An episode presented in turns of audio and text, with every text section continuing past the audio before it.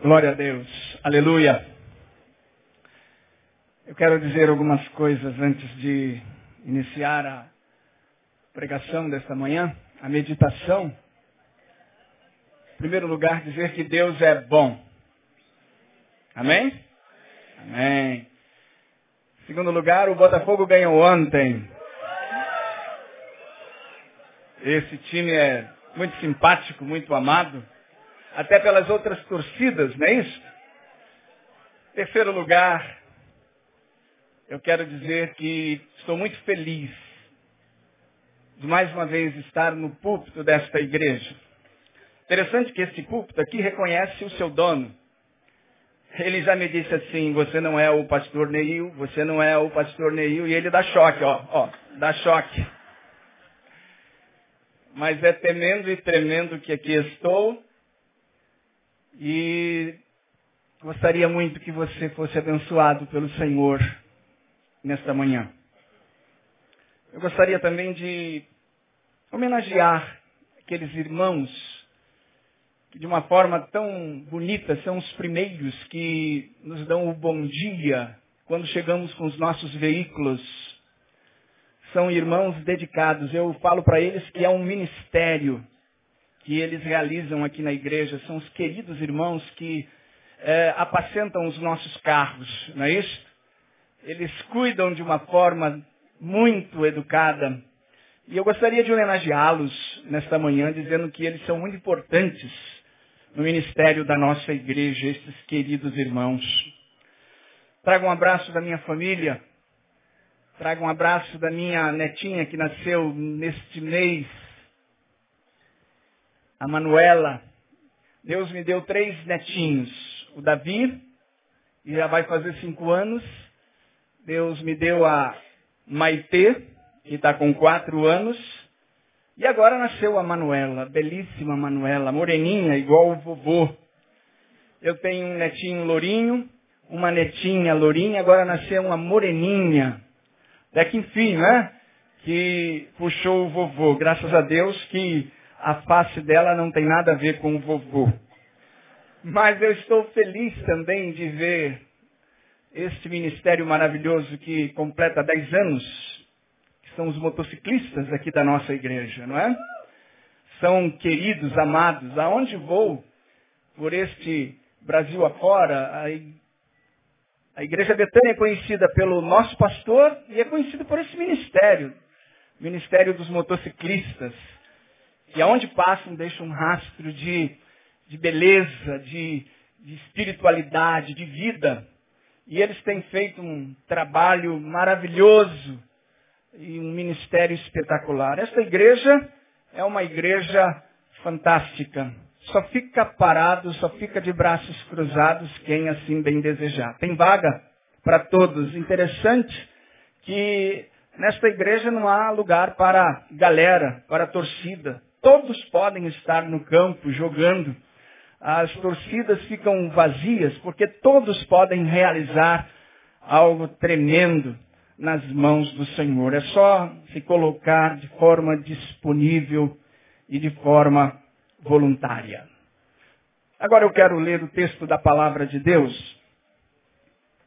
E é um dos textos mais lindos da palavra. E eu quero convidá-los a que abram no livro de 2 Samuel, capítulo 9.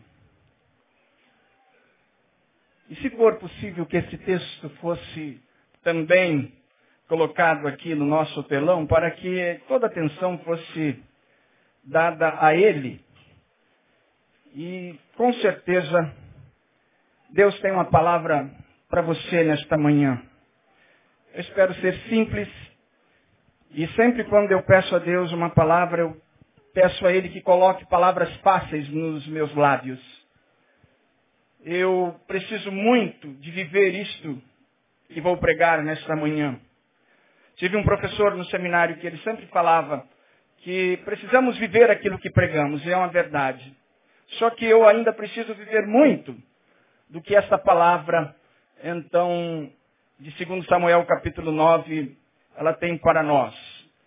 E o Senhor, de forma tremenda, ele fala aos nossos corações desta forma. Segundo Samuel, capítulo 9, tem como título A bondade de Davi para com o filho de Jonatas.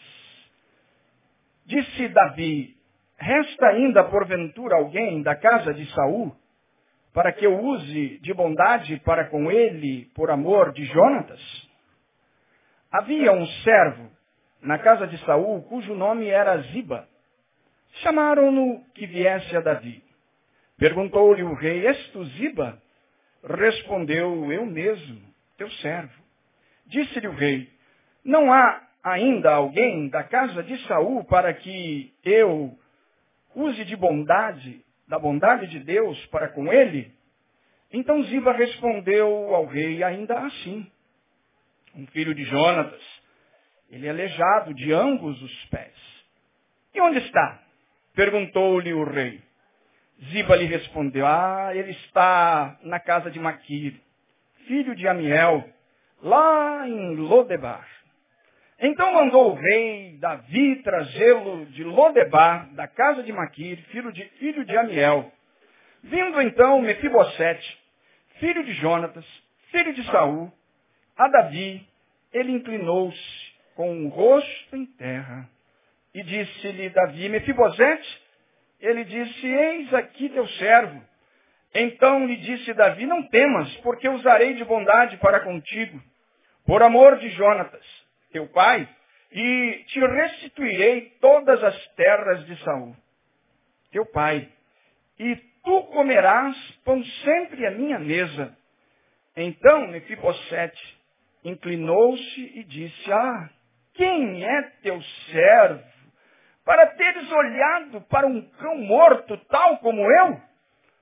Chamou Davi a Ziba, servo de Saul, e lhe disse tudo o que pertencia a Saul e toda a sua casa dei-lhe ao filho de teu senhor.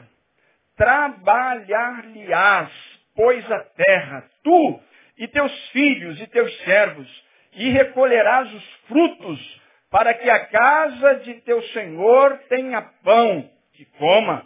Porém, Mefibosete, filho do teu senhor, comerá pão sempre em minha mesa. Tinha Ziba quinze filhos e vinte servos. Disse Ziba ao rei, segundo tudo quanto meu senhor, o rei, manda a seu servo, assim o fará. Comeu, pois, Befibosete a mesa de Davi como um dos filhos do rei. Tinha Mefibosete um filho pequeno, cujo nome era Mica. Todos quantos moravam em casa de Ziba eram servos de Mefibosete. Morava Mefibosete agora em Jerusalém, porquanto comia sempre à mesa do rei, e ele era coxo de ambos os pés. Famílias como canais de Deus. Vamos orar mais uma vez? Pai, nesta hora. Não é a hora mais importante deste culto, Senhor, mas eu creio que é a hora mais difícil. Difícil porque estarás usando um canal que é pecador, mas lavado e remido pelo sangue de Jesus. E a tua igreja, ó oh Deus, atenta à tua palavra, desejosa de ainda ser abençoada por ela. Por misericórdia, Senhor, fala aos corações, aos nossos corações, ainda na manhã deste dia. Tenha compaixão de todos nós e de todos aqueles que estão ao alcance da nossa imagem, da nossa voz, pelo Brasil e pelo mundo.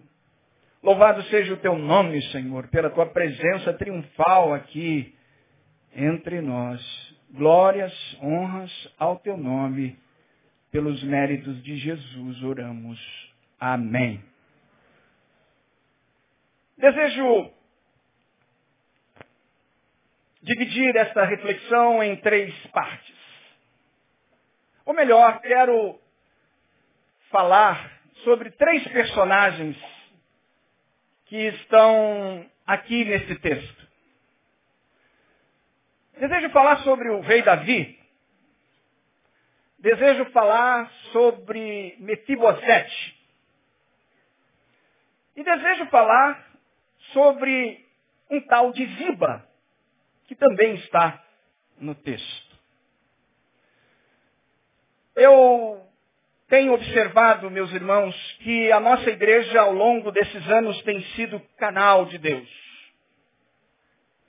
É uma igreja que tem procurado ao longo da sua história desenvolver não só um papel, mas uma atitude extremamente relevante na sociedade a qual ela está inserida.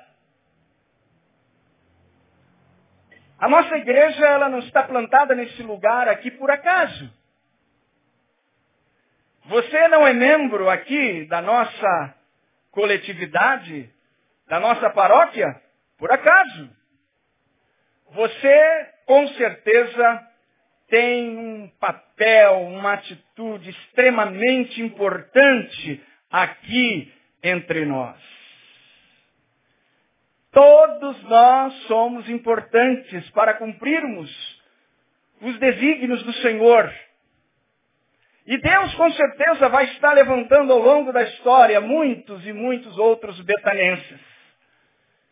Nós temos betanenses presentes, mas temos betanenses virtuais, espalhados pelo Brasil e pelo mundo afora. Pessoas que comungam dos ideais ministeriais desta igreja. Isso é algo maravilhoso. Isso é algo sem igual.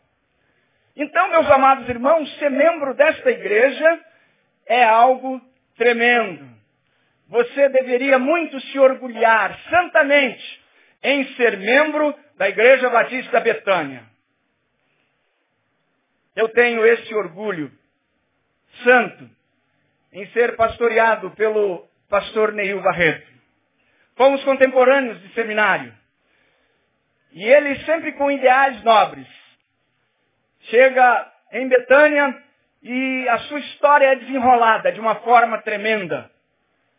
E ao longo desses anos, Deus tem se utilizado, não somente aqui, nesta igreja, mas em todo o nosso país e no mundo, coisas tremendas, coisas maravilhosas. Então, é algo marcante ser membro da Igreja Batista Betânia. Mas eu gostaria de que você, nesta manhã, pensasse não somente da bênção, mas também da responsabilidade. Pois se você não é, eu desejo concitá-lo, desejo convidá-lo a que você seja um canal de Deus na vida desta igreja. Um canal de Deus. Ora, quando nós pensamos em canal, é algo que liga alguma coisa a outra coisa. Canal que não liga nada a coisa alguma não é um canal. Parece com algumas obras que temos no nosso país. Uma vez, visitando um estado da nossa federação, alguém me levou para conhecer uma ponte e falou, olha, esta ponte aqui, ela vai ser uma, um marco na história desta cidade. Só que quando eu cheguei lá, a ponte não ligava nada a coisa alguma. Ela não tinha qualquer finalidade. Meu irmão, eu desejo que nesta manhã Deus faça você um crente betanense com uma finalidade. Você nasceu com uma finalidade.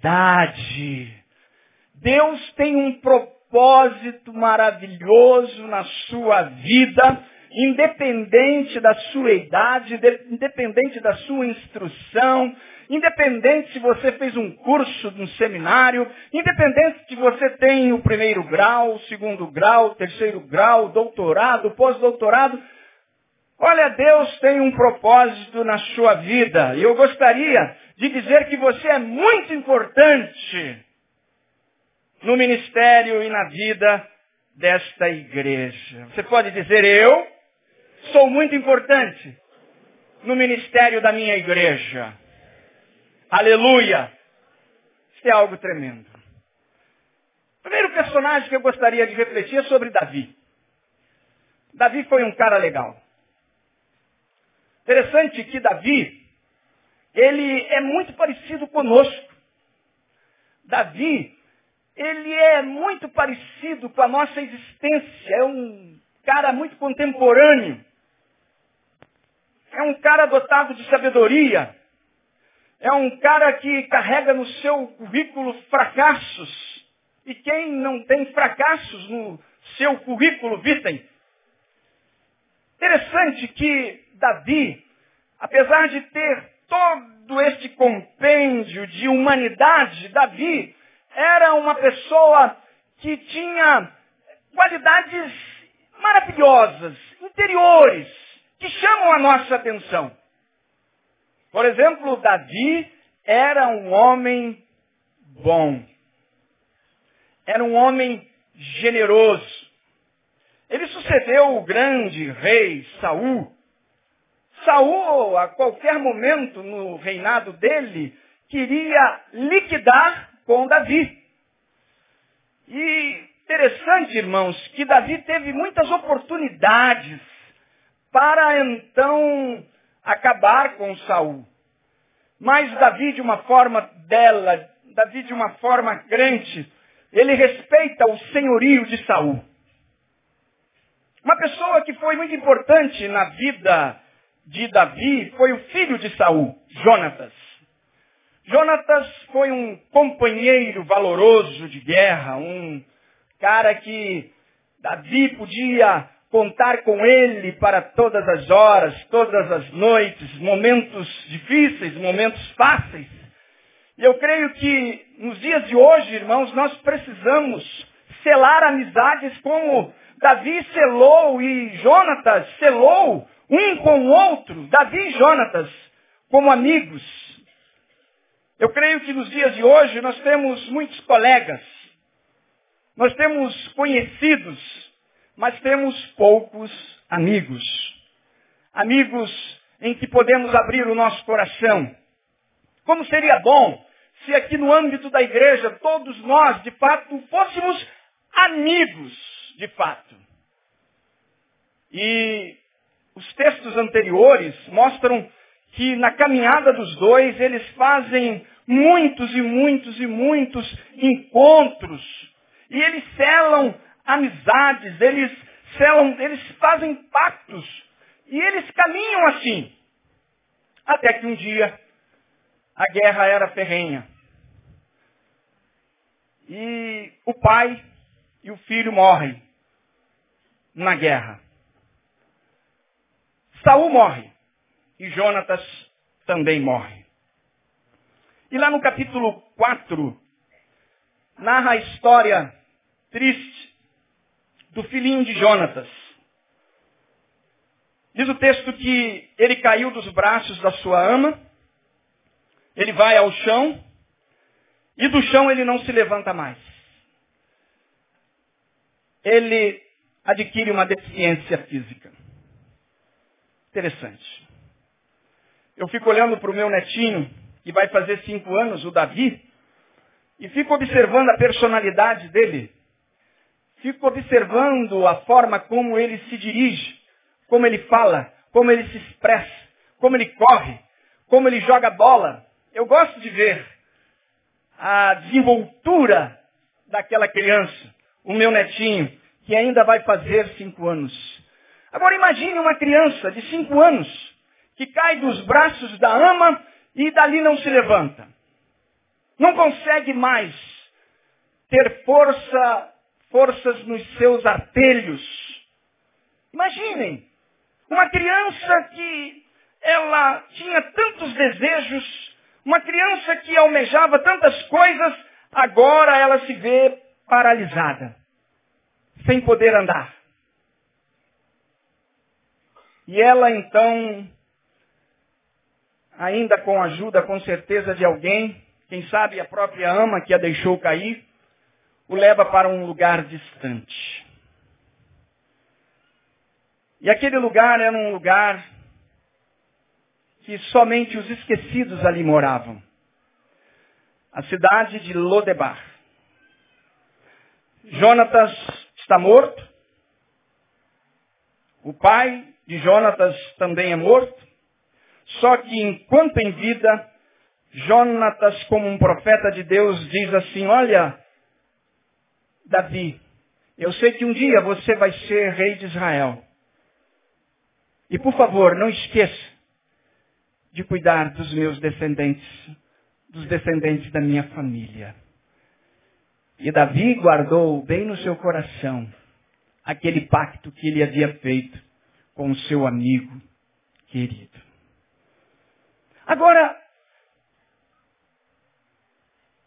Mefibosete, ele está numa cidade distante. Uma cidade que não era muito bem vista pela população da capital, Jerusalém. Uma cidade dos esquecidos. E com certeza ali ele foi criado. Com certeza ali ele, ele cresceu. Mas suas pernas atrofiadas. Suas pernas não se mexiam. E interessante, irmãos, que o próprio nome dele era um nome não muito bem é, é, visto, porque significava aquele que semeava vergonha. Mefibosete significa semeador de vergonha. Era alguém que não tinha orgulho próprio. Era alguém que vivia em extrema pobreza. Era alguém que vivia de forma muito triste. Imaginem, meus amados irmãos, a situação que vive muitos e muitos patrícios nossos, esquecidos por esses rincões da nossa pátria.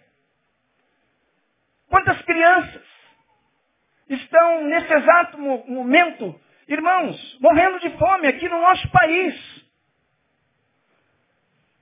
Os irmãos viram um relatório dos nossos pastores que foram ao Haiti e viram que a coisa é muito triste. Eu não sei se você já sentiu fome. Fome, a fome que, que vai deteriorando, parecendo que vai deteriorando os nossos órgãos internos. E é esta fome, com certeza, que passava esta criança lá na cidade esquecida de Lodebar. Nós vamos fazer uma dramatização nesse momento, para que você pudesse sair daqui bem com a mensagem de Mefibosete, para que depois a gente então possa concluir com o terceiro nome. Eu vou convidar o nosso Mefibosete aqui neste momento. Ele vai se colocar aqui à frente e nós vamos estar atentos ao que vai acontecer.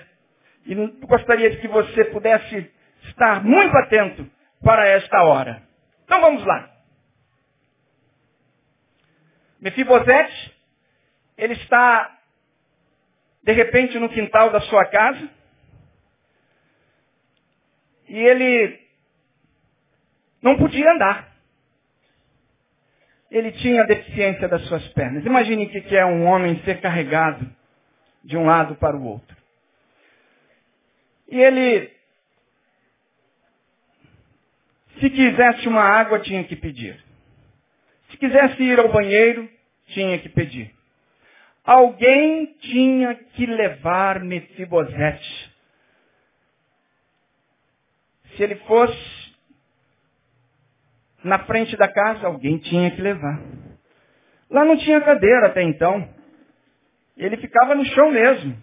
É no chão que Mefibosete ficava. E ele, de uma forma muito triste, tentava administrar a sua casa. Mefibosete, ele era paralítico das pernas.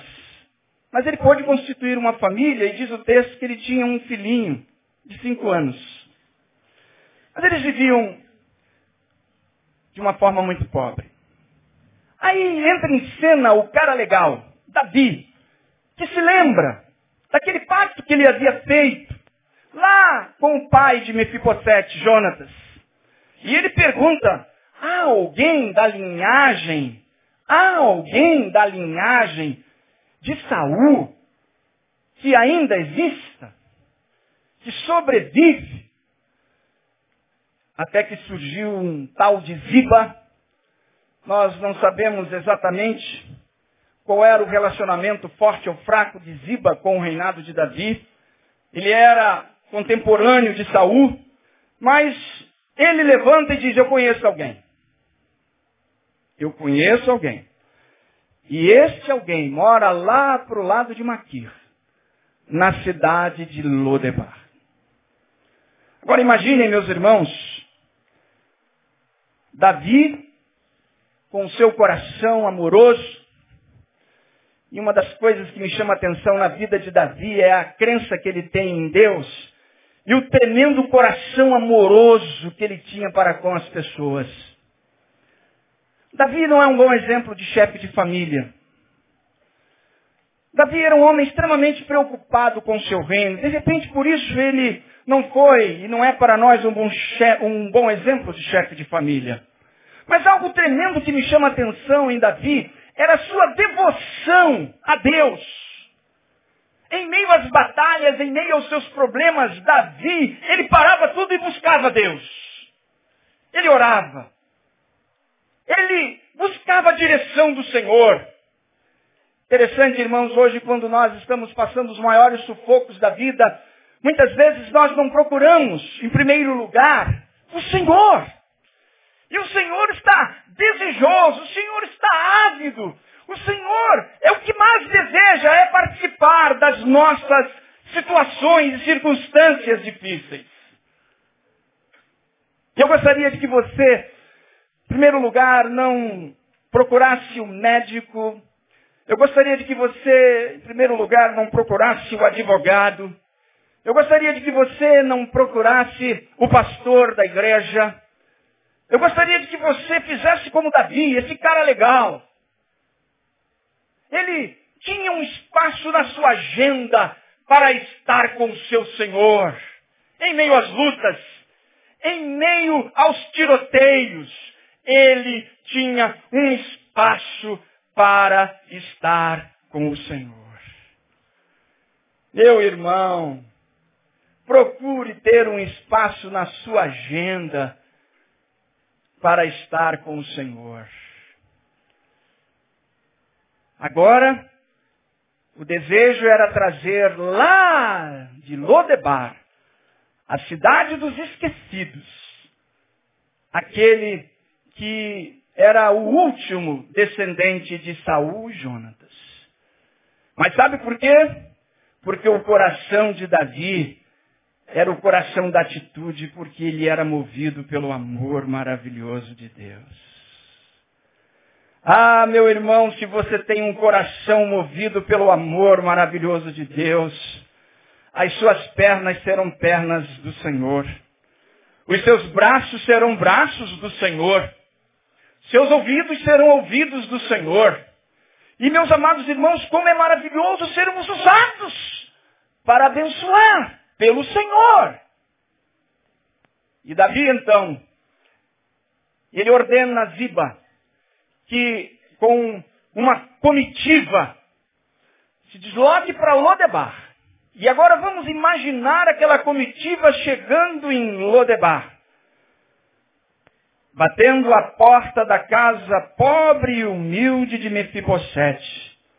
Imagine Ziba gritando lá de fora, Mefibosete! Mefibosete!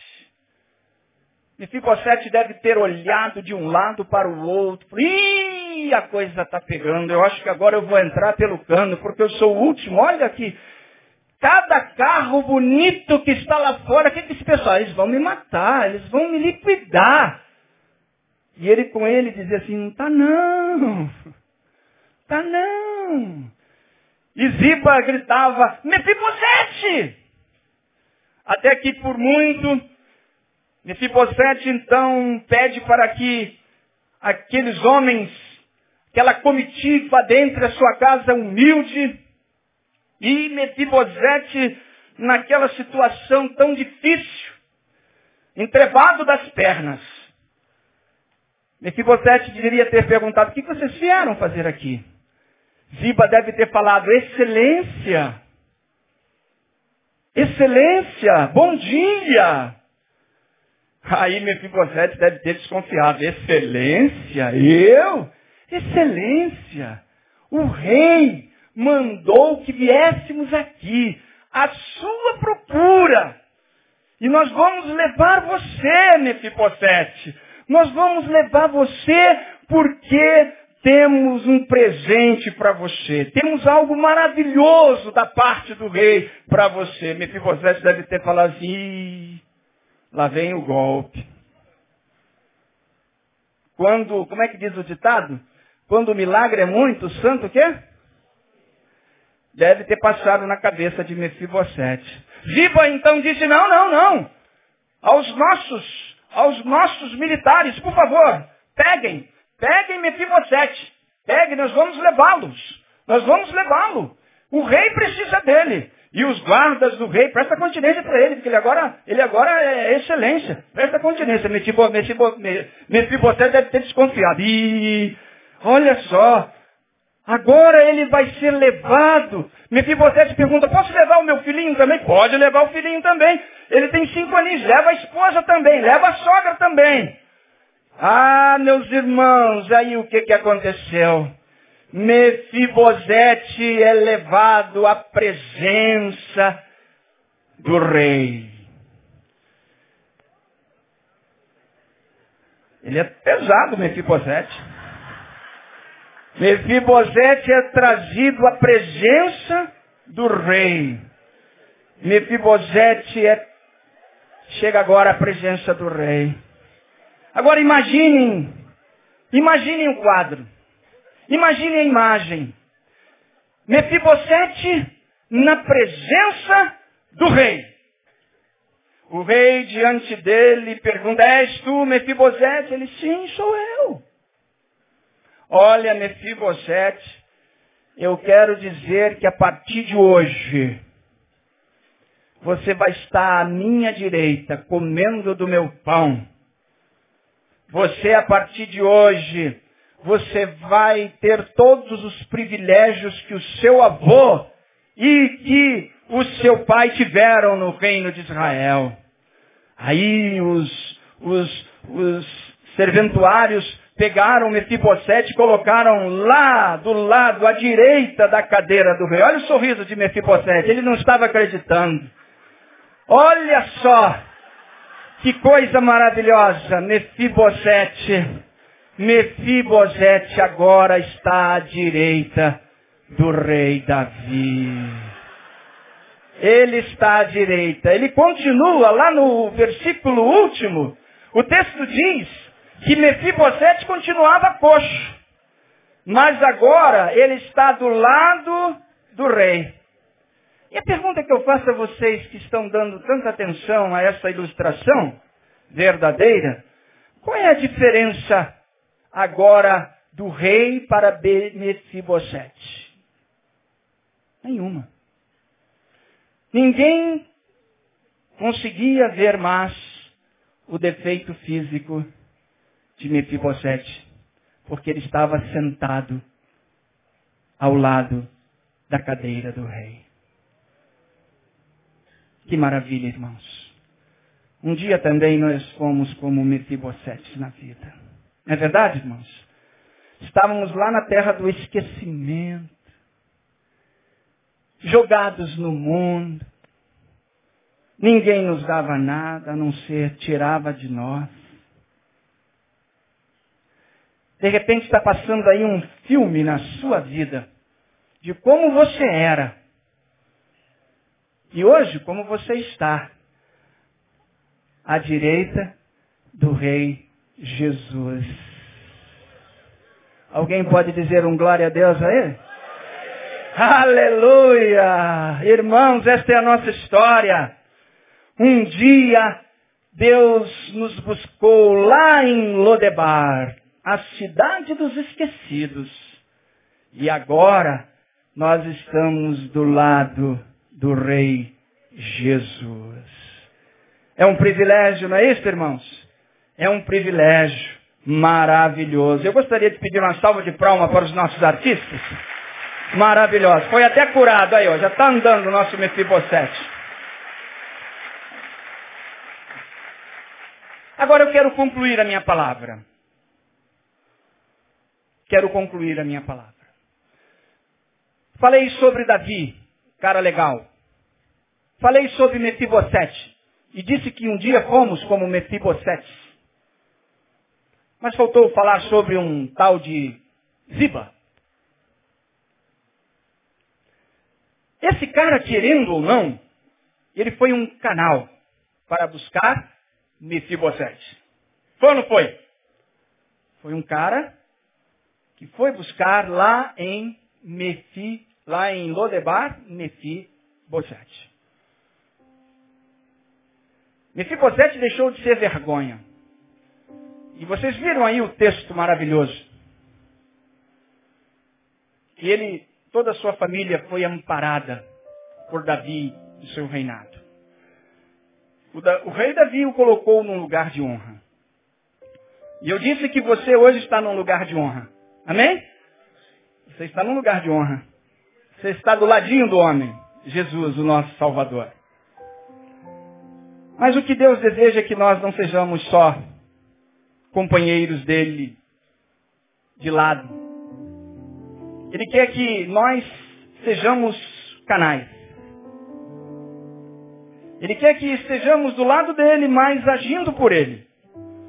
Disse que no início, ou melhor, no início da minha palavra, disse que a nossa igreja é composta por famílias. Famílias que são bênçãos aqui no tabernáculo. Mas é interessante que se a igreja ao longo desses anos tem fluído, se a igreja ao longo desses anos tem sido bênção, não é só por causa do pastor Neil, não é só por causa da pleia de pastores que aqui temos. Não, senhores. A igreja tem sido bênção porque essa igreja tem começado no endereço de cada um. A igreja começa lá no seu endereço. Você pode, então, bem baixinho dizer qual é o seu endereço. Ali começa a Igreja Batista Betânia. E é a partir dali que você, então, precisa ser um canal de Deus para trazer pessoas de Lodebar, pessoas esquecidas, que estão aí jogadas pelo mundo, sem lenço, sem documento, sem identidade. Pessoas que estão sofrendo. Mas isso precisa fluir a partir da sua casa, a partir da sua família. A Bíblia está repleta de exemplos de pessoas que foram canais de Deus. Lembro-me daquele texto lá de Marcos capítulo 2, quando quatro homens, preocupados e interessados em resolver o problema de um que era aleijado, aqueles quatro reúnem as forças, pegam na maca e levam aquele homem até Jesus. Chegando aonde Jesus estava, diz o texto que não havia lugar para entrar, a casa estava lotada. E o que acontece de forma surpreendente é que aqueles quatro então reúnem todas as forças, sobem no telhado, lá do telhado, fazem uma clareira, e ali então, através de uma corda, de um lençol, aquele homem paralítico chega até Jesus. Aqueles quatro homens não tiveram seus nomes escritos na Bíblia. Mas eu quero conhecê-los no céu. Não importa se alguém vai identificar você, se você vai ter o seu nome divulgado. O que Deus quer, o que Jesus deseja, é que você seja canal para alguém. O que Jesus quer, o que Deus deseja, que você seja instrumento para abençoar alguém, enxugar as lágrimas de alguém. É isso que Deus deseja de nós. Nosso pastor tem sempre falado que para servir, basta ser. Para servir, basta ser. Ser o quê? Ser gente. Gente que gosta de gente. Claro que você gosta muito do seu cachorrinho. Eu tenho uma cachorrinha em casa. Ela é doentinha, ela tem quase 15 anos, a Pituquinha. Eu a amo de paixão. Ela me tem e parece que eu é que sou propriedade dela. Mas como eu amo a minha cachorrinha, amo de paixão, eu preciso também amar a imagem e semelhança do Senhor. São os homens, o meu próximo. E eu preciso dispensar amor. Eu preciso, então, reunir forças para ser canal. E a pergunta que eu faço, você foi canal ou você está sendo canal na vida de alguém? Ou melhor, eu gostaria de saber se você tem sido canal a partir da sua casa, lá do endereço da sua casa. Porque é lá que as coisas acontecem e é o campo missionário mais difícil do crente é a nossa casa. Fiquei feliz de ver a preocupação do Ministério dos Homens daqui da nossa igreja que tratam do caráter do homem. E algo tremendo chama atenção é de que o ministério dos homens não começa aqui, começa lá na casa, com a esposa, com os filhos. Você está sendo canal na vida de alguém? Levado alguém a Deus, levado alguém à igreja, levado alguém a um hospital. Interessante que a Bíblia também fala de uma menina. Não fala o seu nome. Lá em 2 Reis, capítulo 5, se eu não me engano, diz, conta a história, aquele homem que era um general, Naamã, e na casa dele havia uma menina cativa. Uma garotinha. Não sabemos qual era a idade, se era de 10 ou 15 anos, mas era uma garotinha, e com certeza uma garotinha crente. Ela trabalhava lá na casa de Naamã. E ela vendo o sofrimento do seu senhor, diz o texto que aquela garotinha diz assim, oxalá, que ele tivera com um profeta lá do meu povo. Ele seria curado. Uma garotinha. Vale a pena, meus amados irmãos, queridos, passarmos para os nossos filhos, para os nossos netos, os conhecimentos de Deus, os conhecimentos de Jesus. Sabe por quê? Porque eles vão ser os propagadores lá na escola. Eles vão ser propagadores lá no comércio, na rua. E aquela garotinha então não tem o seu nome, mas o seu feito ficou para a eternidade. Ela foi canal na vida de um general.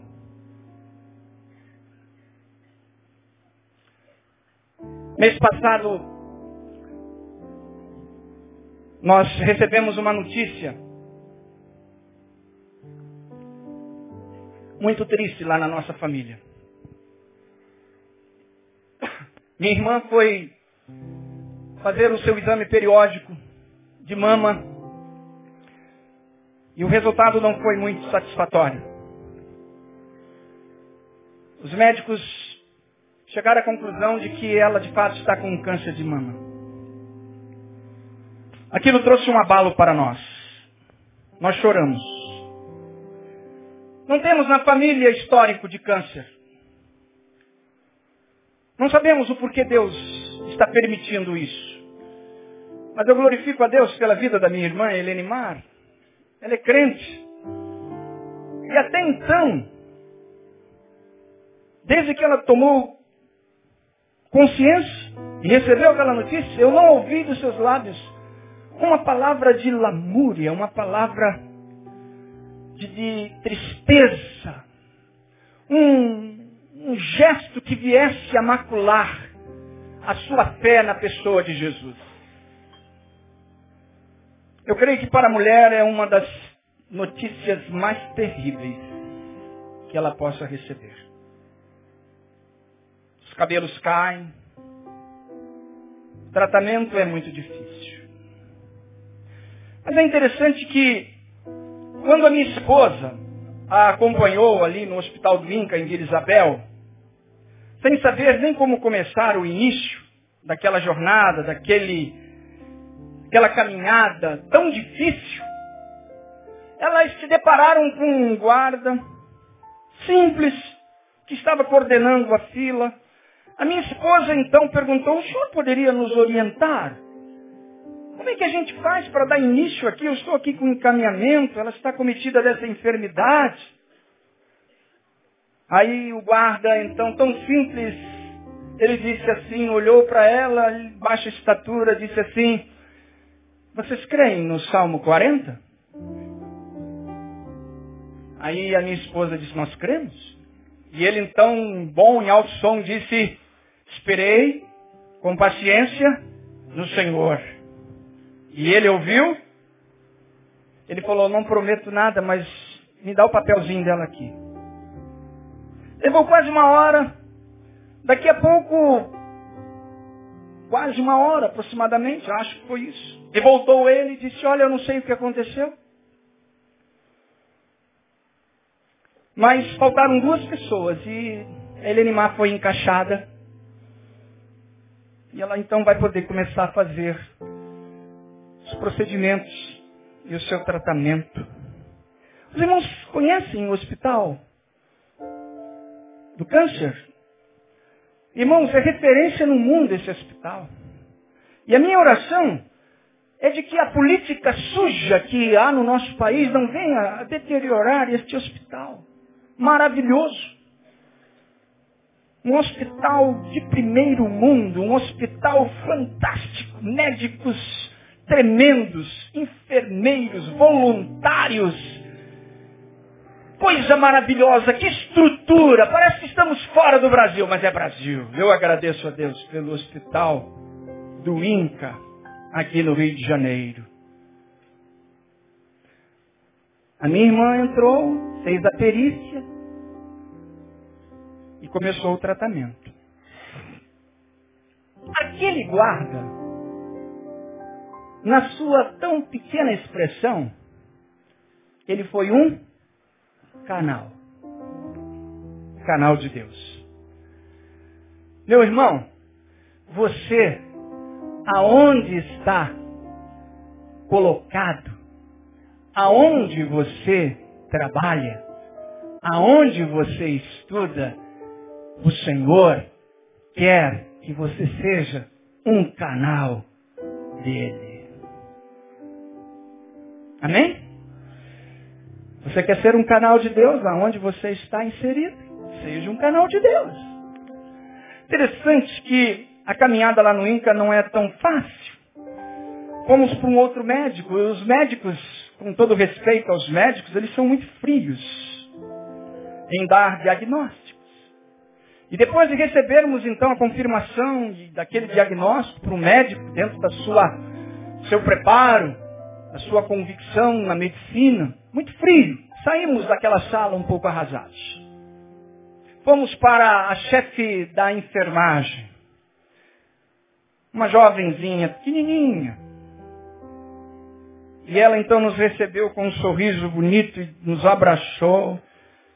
E ela disse para mim, olha Mar, você vai dar um testemunho belíssimo do que Deus vai fazer na sua vida. Eu comecei a chorar. E ela então estava explicando como é que acontecia todo aquele procedimento.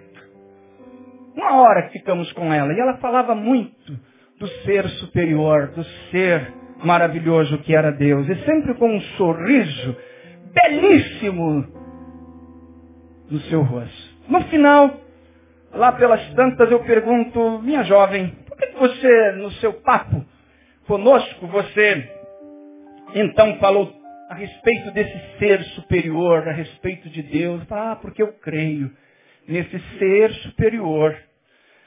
Eu quero dizer para vocês que eu não sou católica, eu não sou evangélica, mas eu sou espírita kardecista.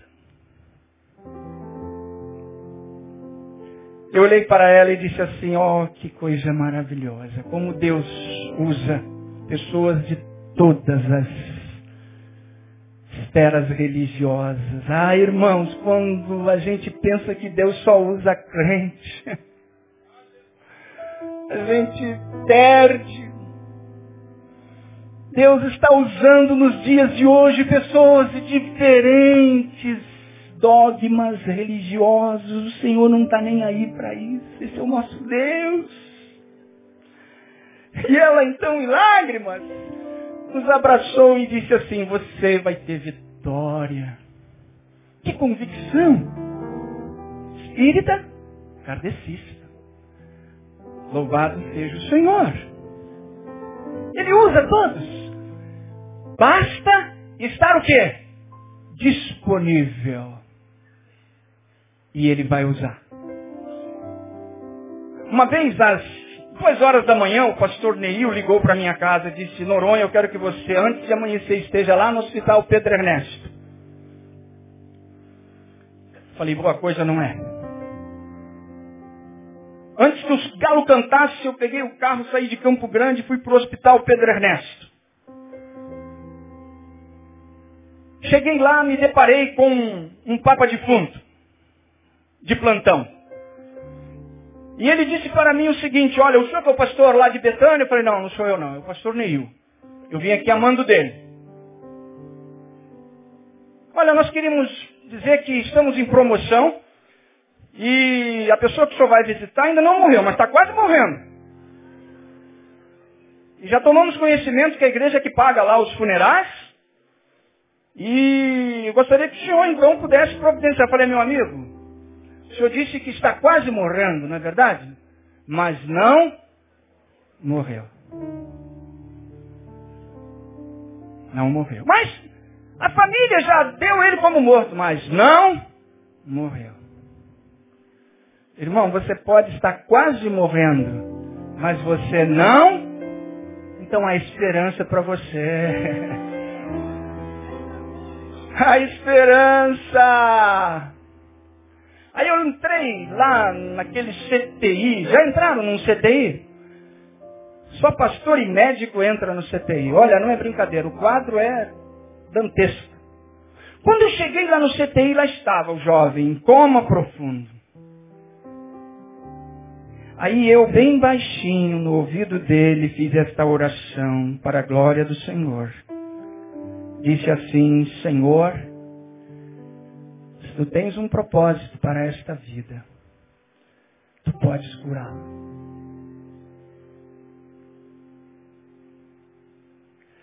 Se tu tens um propósito nesta vida, Senhor, tu podes curá-lo. Em nome de Jesus. Amém. Aí quando eu saí, o Papa de Fundo veio ao meu encontro. E o senhor não vai fazer? Vai plantar batata, meu amigo. Fui embora. No outro dia, no trem, trem lotado. Continua lotado ainda o trem? 383 continua lotado ainda? Eu estou morando lá em Araruama, eu perdi um pouco esse contato. Se você quiser parar de envelhecer, vá morar em Araruama. O tempo não passa. Aí, eu dentro de um trem lotado, chovendo, o telefone celular tocou, eu com muita dificuldade para pegar o telefone celular. Uma pessoa da igreja, um amigo, liga dizendo, Pastor Noronha, o senhor não sabe da maior. O fulano de tal começou a reagir. Eu disse, aleluia! Um aleluia dentro de um trem para um cara de mais de dois, quase dois metros de altura, irmãos, não é brincadeira. Dez minutos depois eu liguei. Aliás, dez minutos depois o telefone tocou de novo. Uma outra pessoa, pastor, você não sabe. O fulano não morreu. Quase morreu, mas não morreu. Já querem tirar os equipamentos do CTI. Eu disse, glória a Deus. Ele quase, o quê? morreu, mas não morreu. Para finalizar a história, esse jovem, ele anda aqui na nossa igreja. Ele ficou marcado por uma bengala, por uma muleta, vendendo CD. Ele está aí hoje. Interessante. Onde toda vez que eu venho na igreja, ele me dá um CD de gratidão. Eu falei, agradeço sempre a Deus. Irmãos, nós temos é que ser o quê? Cá canais obedientes. Se eu falasse para o pastor Neil assim, ah, pastor, hoje não dá, hoje eu vou no mercado, hoje eu vou no shopping, hoje eu vou levar o carro para consertar. Mas o canal tem que ser obediente ao seu Senhor. É assim que Deus faz. É assim que Deus realiza a sua obra maravilhosa através da igreja. A gente está quase morrendo, mas nós não morremos. Quem sabe alguém do seu lado está quase morrendo. E você precisa tocar nessa pessoa, porque canal tem que tocar. A minha mensagem seria uma mensagem sem término se eu não aplicasse a homilética dela. Porque para servir basta ser. Ser gente. E eu separei três. Eu já disse para vocês. Três três identificações daqueles que são canais de Deus. Primeiro, para ser canal de Deus, você precisa ser voluntário. É voluntário. Voluntário e disponível. Segundo, você precisa estar limpo. Deus não costuma usar canais sujos. Ele até pode usar. Mas o ideal é que você esteja limpinho pelo sangue de Jesus. Amém? Sangue de Jesus. Pode repetir comigo? O sangue de Jesus. O sangue de Jesus me purifica de todo pecado. Limpo. Livre. O canal tem que ser livre. E por último, para ser canal de Deus, você deve sempre retornar a glória para o Senhor que o chamou para ser canal. Porque se você ficar com a glória, você vai ser canal por alguns dias, por alguns meses, e você vai desistir da caminhada porque você só está recebendo a glória de ser canal. Mas quando você é canal de Deus, e é a glória do Senhor que o chamou para ser canal, ah, aí é outra história a coisa acontece. Não há dificuldade. Não há crise. Não há problema. Aonde você estiver inserido, você vai ser um canal de Deus. Um canal que vai tocar. Um canal que vai abençoar. Um canal do Senhor. Eu não sei como você entendeu essa palavra nesta manhã. Mas eu gostaria muito de que você ainda pudesse me dar mais dois minutos, três minutos da sua atenção tão preciosa, porque nós vamos ouvir uma música belíssima do meu tempo de juventude, 1990, por um pastor maravilhoso que é vivo até hoje e canta de uma forma tremenda. E se esta palavra teve alguma coisa com você, enquanto nós estivermos ouvindo esta canção tão bela, você pode sair do seu lugar e dizer, pastor, olha, essa palavra tem a ver comigo, porque eu, afinal de contas, sou membro desta igreja. E eu cheguei à conclusão de que eu desejo continuar sendo um canal de Deus, ou eu desejo ser um canal de Deus. Eu quero ser um canal de Deus, eu quero tocar através do Senhor. Você pode abaixar sua cabeça agora e orando ao Senhor, pedindo para que Ele aplique essa palavra ao seu coração. Nós vamos ouvir esta música belíssima. E logo, logo vamos embora. E nós vamos para as nossas casas. Aleluia.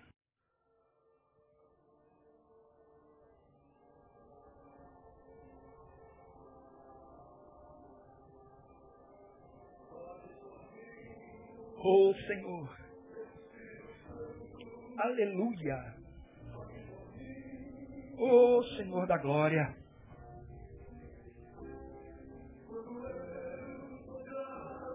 Ah, Louvado seja o teu nome, Senhor.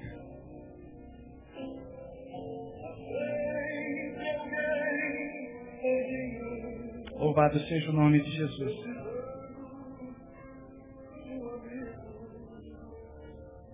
Se você deseja ser canal ou continuar sendo, do seu lugar. Vamos estar aqui um tocando no outro. É a sua hora de dar uma resposta a essa palavra. É o Espírito Santo que vai fazer essa obra na sua vida. É o Espírito Santo que vai realizar algo tremendo. Se você deseja, sai do seu lugar, vem aqui à frente. Nós vamos orar por você, consagrando sua vida ao Senhor. Aleluia. Todos de pé nesta hora.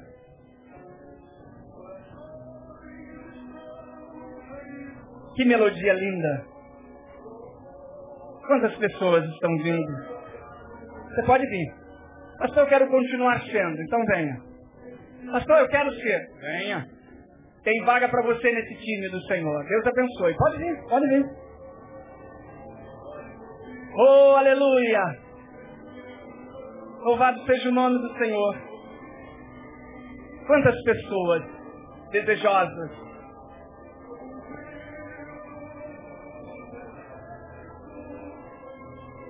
Aleluia, louvado seja o nome do Senhor.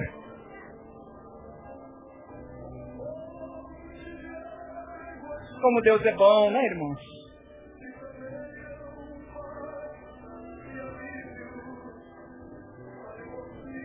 Aleluia. É o Espírito Santo que vai fazer a obra na tua vida, não é você não. Agora coloque-se disponível. Você não precisa ter o primeiro grau. Pode ser um analfabeto. Pode ser um doutor pós-doutor, não importa. O que importa é a sua disponibilidade em ser canal de Deus. Ligar algo a alguma coisa. Tocar. Aleluia.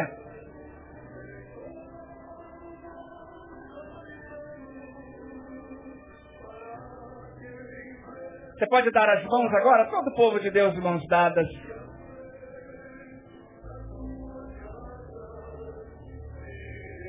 Oh, que maravilha, Senhor.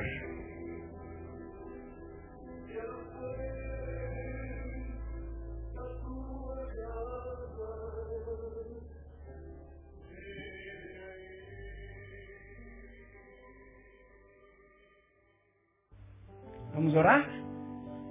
Oh Deus, que maravilha, Senhor, é sentirmos a Tua presença aqui em nosso meio. Mais do que sentir, é sermos motivados pelo Espírito Santo em sermos canais do Senhor, aonde estivermos inseridos, no nosso trabalho, na nossa escola, na nossa rua, na igreja, mas a partir, Senhor, a priori, da nossa casa, com os nossos filhos, com a esposa. Senhor, é ali que precisamos estar, vivenciando a bênção de sermos canais do Senhor. Senhor, é o Espírito Santo, é o maravilhoso Espírito Santo que faz a obra. Porque se Ele não fizer, estaremos caídos, tristes e deprimidos. Mas apesar das circunstâncias que envolvem as nossas vidas, as dores, as lutas, os problemas, as enfermidades, em meio a tudo isso, nós podemos ser canais do Senhor. Que cada um aqui, nesta manhã, esteja saindo com esse propósito, em ser um canal do Senhor. Ó oh Deus, perdoa os nossos pecados, porque precisamos ser limpinhos para fazermos a tua obra. Muito obrigado por esta manhã, por este culto tão salutar que o Senhor nos ofereceu. A honra é do Senhor, a glória é do Senhor. E é no nome de Jesus que finalizamos este encontro, dizendo que o Senhor é bom. E aplaudimos ao Senhor com toda a alegria do nosso coração. Aleluia.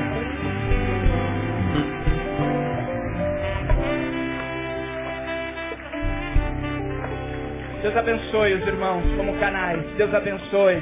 Deus abençoe, Deus abençoe, Deus abençoe, Deus abençoe. Todos tenham uma boa tarde. Eu passo a palavra ao pastor. Ok, o pastor já autoriza então a todos se dirigirem aos seus lares, aos seus destinos. Leve no seu coração essa palavra sim, mas que ele tenha de fato tocado no seu coração. Todos tenham uma boa tarde. No nome de Jesus. Amém.